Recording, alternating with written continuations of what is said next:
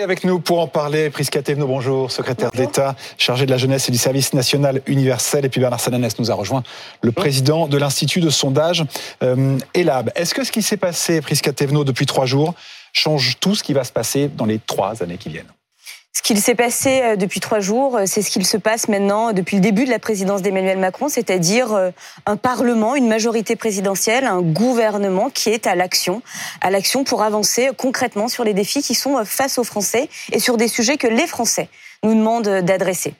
On va écouter, si vous voulez bien, Emmanuel Macron, un passage de son intervention d'hier soir sur France 5 au moment de, justifier donc cette loi immigration et son inspiration. on l'écoute. C'est une manœuvre de garçon de bain du Rassemblement national, de garçon de bain. C'est une manœuvre grossière pour nous dire, au fond, c'était mon texte, on l'a emporté, parce que c'était dans la confusion.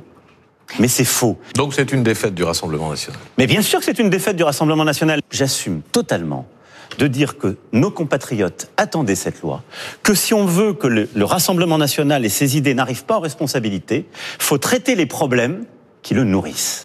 Euh, la loi immigration, c'est une défaite du RN. Vous comprenez que depuis hier soir, euh, ces mots-là aient fait bondir moi, ce que j'interroge aussi, c'est pourquoi en permanence faire du Rassemblement euh, national l'alpha et l'oméga euh, du débat euh, politique ou médiatique sur ce texte. Parce que, en l'occurrence, Emmanuel Macron en a beaucoup parlé aussi. Il a été interrogé dessus. Il a été interrogé dessus et effectivement, il est courtois et respectueux. Il répond aux questions et c'est tout naturel.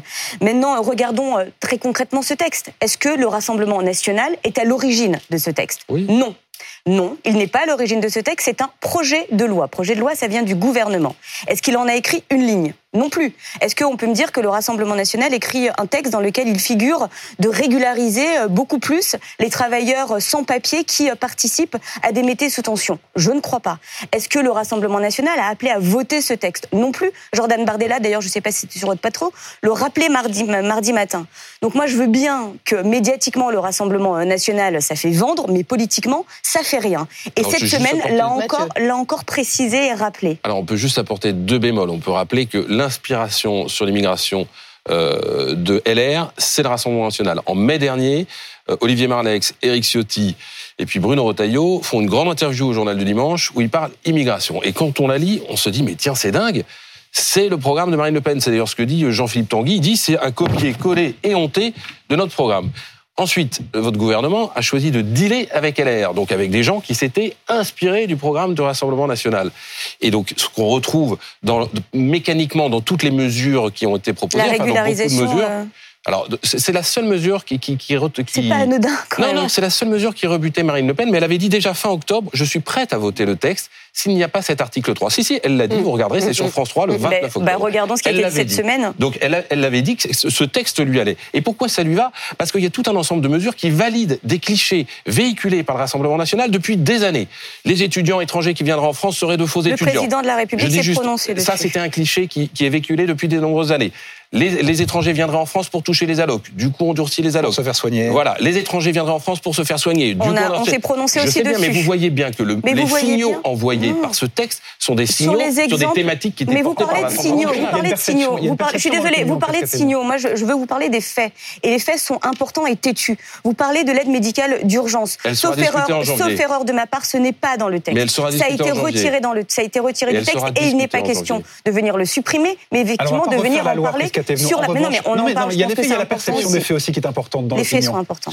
La perception, Bernard, en tout cas, c'est que pour les personnes que vous interrogez euh, pour l'Institut Lab, ils estiment, eux, que c'est une loi d'inspiration Rassemblement national. Oui, mais pourquoi? Parce que l'immigration, la lutte contre les flux migratoires, c'est dans l'ADN euh, du mouvement euh, du Front National d'abord, puis du Rassemblement National. Ça a été un des premiers combats de ce courant politique. Et donc, quand des mesures sont prises, même si elles sont à l'initiative du gouvernement, ce qui est factuellement tout à fait le, cas, eh bien, elles sont attribuées euh, politiquement au Rassemblement national. Et vous avez donc effectivement euh, deux tiers, des, trois quarts des Français qui considèrent que ce texte est inspiré du Rassemblement national. Plus grave pour l'exécutif, on peut dire que les mesures sont soutenues, ce texte satisfait l'opinion publique, et donc la logique serait de dire bah, ça profite à l'exécutif. Mm. Bien, les Français disent non. Le grand vainqueur de la séquence, c'est d'abord le Rassemblement national et ensuite les, Républicains. Ils ne sont qu'un quart à penser que c'est l'exécutif qui sort renforcé de ce texte. Prisca Thévenot, est-ce que vous avez hésité quand même depuis mardi? Est-ce que, quand vous avez appris qu'Aurélien Rousseau allait démissionner, vous vous êtes vous-même posé la question? Je vous pose la question parce que au moment de vous engager avec Emmanuel Macron euh, pour les législatives, vous aviez hésité en vous disant mais regarde-toi dans le miroir. Vous pensiez ne pas avoir vos chances. Vous vous êtes dit ça depuis mardi à un moment? Pourquoi? Parce que je suis euh, une fille euh, d'immigrés, que parce vous que je suis la femme, Mm. effectivement, et la mère d'enfants métissés. Euh, non. Je continue à le dire et je me suis levée en tant que députée. Je me lève aussi aujourd'hui en tant que secrétaire d'État. J'ai fait plus de 43 déplacements pour aller rencontrer euh, nos jeunes, non pas pour leur parler, mais pour les écouter. Et oui, je continue à combattre le Rassemblement euh, national. Mais combattre le Rassemblement national, je suis désolée, c'est aussi rappeler ce qu'il fait concrètement. Et force est de constater que si aujourd'hui je suis secrétaire d'État, hier j'étais encore euh, députée. Et je les ai vus œuvrer dans l'hémicycle. Et sauf erreur de ma part, non seulement ils ne disent rien, mais en plus ils ne font rien. Et les seules fois où ils font euh, des choses, ils écrivent des amendements qu'ils ne comprennent même pas. Et nous avons passé un certain nombre de temps à les dénoncer, mais c'est vrai que malheureusement, c'est pas suffisamment repris. Donc à votre disposition pour en parler euh, plus en détail. S'il faut se gagner, alors on va pas dire euh, la bienveillance, mais en tout cas la neutralité du Rassemblement national pour faire passer vos textes. Ça nous dit quoi de ce qui va se passer à présent pendant les trois années qui viennent Ça nous dit que nous sommes en majorité relative. Je le dis aujourd'hui à la fin de l'année 2023, je le disais aussi en début euh, 2022, en juillet 2022, quand j'étais encore porte-parole du groupe de la majorité présidentielle, et qu'on nous disait qu'on ne pourrait pas travailler pour la France et les Français au cours de Il ces faudra pas à quinquennats. chaque fois donner des gages au Rassemblement Mais national pour être sûr écoutez, pas soyons très clairs. Est-ce que nous avons voté un seul amendement ou un seul texte porté par le Rassemblement national? Non. Est-ce qu'on peut empêcher des députés du Rassemblement national ou de toute autre famille politique d'ailleurs de voter un texte qui n'est pas porté par eux Non plus. Ça s'appelle Est-ce la que leur voix liberté compte parlementaire. Est-ce que leur voix compte Ce sont des députés comme les autres ou est-ce qu'il faut les décompter Déjà d'une, Comme l'a le- fait le- le- le- le- Mais l'exécutif. Leur voix compte dans le processus législatif et dans le fonctionnement de nos institutions. Est-ce qu'elle compte politiquement et idéologiquement pour moi? Je pense que vous avez la réponse dans votre question. Mathieu, est-ce qu'au fond, Emmanuel Macron n'est pas en train d'inventer en fait euh, une nouvelle forme de cohabitation, une cohabitation interne à sa majorité? Ah en tout cas, ce qui est sûr, c'est que les trois ans qui viennent vont, être plus compliqués qu'avant parce que, euh, vous l'avez dit, vous êtes en majorité relative, parce que votre propre camp est aujourd'hui fissuré sur cette question. Donc on verra si c'est une fracture ou si cette fissure peut se résoudre. Je dis pas, je dis pas que c'est fichu pour vous, mais je dis que globalement, il y a quand même une vraie fissure avec 60, pa- 60 parlementaires de la majorité qui ont dit on ne se reconnaît pas dans ce texte, donc soit on s'abstient, soit on vote contre. Et puis parce que même le parti avec lequel vous pouviez faire le plus d'alliances, c'était les LR.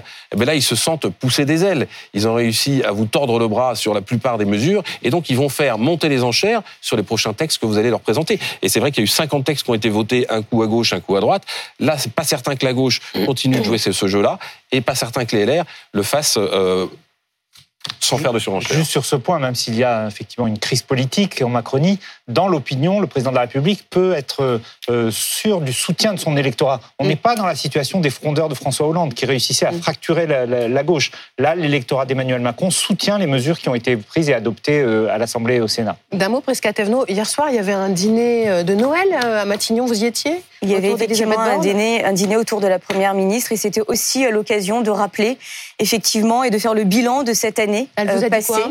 J'ai dîné à côté d'elle, euh, pour le coup, pour rien vous cacher, et puis j'ai toujours été en transparence, donc je le dis.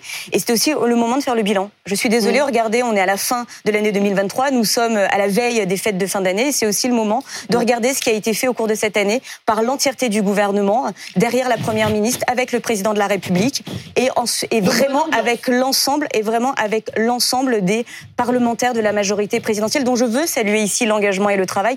Ce sont des anciens collègues, ce sont également des amis, et grâce à eux aujourd'hui, la France est plus forte sur le sujet énergétique, l'environnemental, également l'industrie, mais également la protection du pouvoir d'achat euh, des Français. Et ça, je pense que c'est aussi important de le rappeler aujourd'hui. Gérard Depardieu, il vous fait honte comme Arima Abdul-Malak ou il vous rend fier comme Je, Emmanuel je n'ai pas à dire s'il me fait honte ou il me rend fier. Et d'ailleurs, le président de la République, hier, l'a rappelé.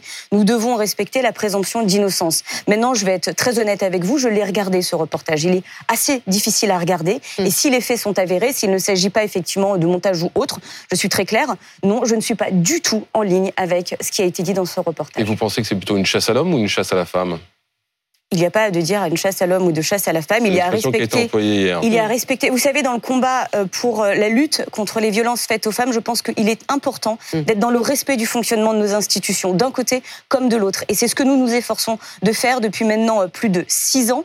Et je pense qu'il est de notre devoir de continuer à le faire. J'entends bien que nous devons avoir une parole très rapide, instantanée, parce que le, les médias le demandent. Mais la justice demande qu'on puisse prendre du temps et qu'elle se saisisse des sujets. Merci Prisca Tevno d'avoir été avec nous ce matin. Merci à Bernard À Mathieu. Dans un